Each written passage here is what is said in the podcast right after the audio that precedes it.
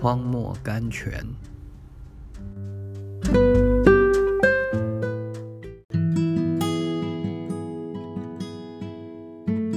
六月二日，他在无可指望的时候，仍信仍有指望，他的信心还是不软弱。罗马书第四章第十八到第十九节。记得有一次，有人问莫勒先生，如何可得坚强的信心？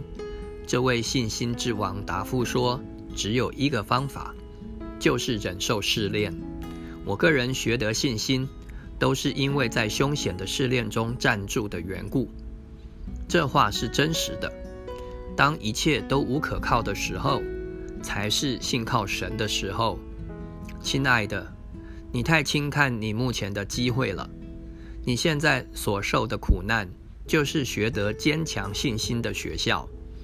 神要在那里教导你怎样在绝望中抓住他的施恩宝座。不要怕，只要信。马可福音第五章第三十六节：什么时候你怕，什么时候你就抬头向天说：什么时候我怕，什么时候我更要信靠你。这样。你就会感谢神了，因为苦难的学校就是信心的学校。宣信，大的信心必经大的试炼。神的最大的赐予，都要经过痛苦方能得到。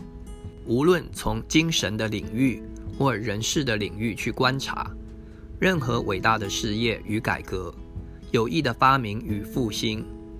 哪有一样不是来自人类的辛苦、不眠不休、流血流泪呢？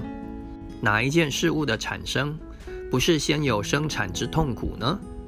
要树立神的殿，大卫必须承受酷烈的痛苦；要使神的福音和犹太传统分别为圣，保罗的一生必须经历长期的磨难。